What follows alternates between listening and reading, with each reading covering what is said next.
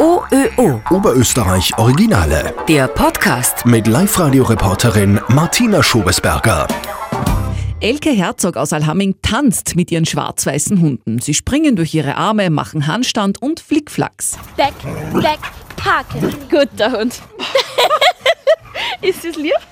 Es ist nicht nur lieb, es ist ziemlich beeindruckend. Elke Herzog und ihre beiden Border Collies Momo und Finn gehören zu den besten Mensch-Hund-Teams in Oberösterreich. Ich mache Trick-Talk bzw. Dog-Dance, sprich einzelne Tricks werden zu einer Choreografie zusammengestückelt und dann wieder Musik dazu unterlegt. Und die Tricks sind ziemlich genial. Also der Momo hat einen Flickflack, den er machen kann auf mir, der an den Rücken springen. Im Finn sein bester Trick ist eigentlich ein Handstand. Also der hat einen Handstand drauf, genau. Angefangen hat die 31-jährige Tierarzthelferin mit Trick Dog übrigens aus der Not heraus. Der Grund war eigentlich der Momo, den habe ich relativ spät gekriegt, mit neun, zehn Monaten, pubertierender Rüde. Und äh, weder Sitz noch Platz noch Blei, war mehr beim Nachbarn wie bei mir. Und durch dieses Trick Dog, muss ich sagen, sind wir einfach so zusammengeschweißt. Und Momo und Elke gibt es jetzt eigentlich schon relativ lang und äh, wir sind einfach ein angeschweiftes Team hat was gebracht.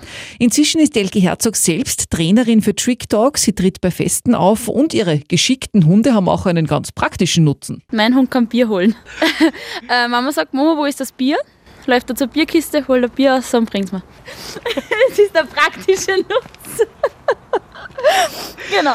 Bitte schaut euch das Video an, ist echt genial, wie Momo durch Elkes Arme springt. Ziemlich cool, auch ohne Bier. OÖO. Oberösterreich Originale.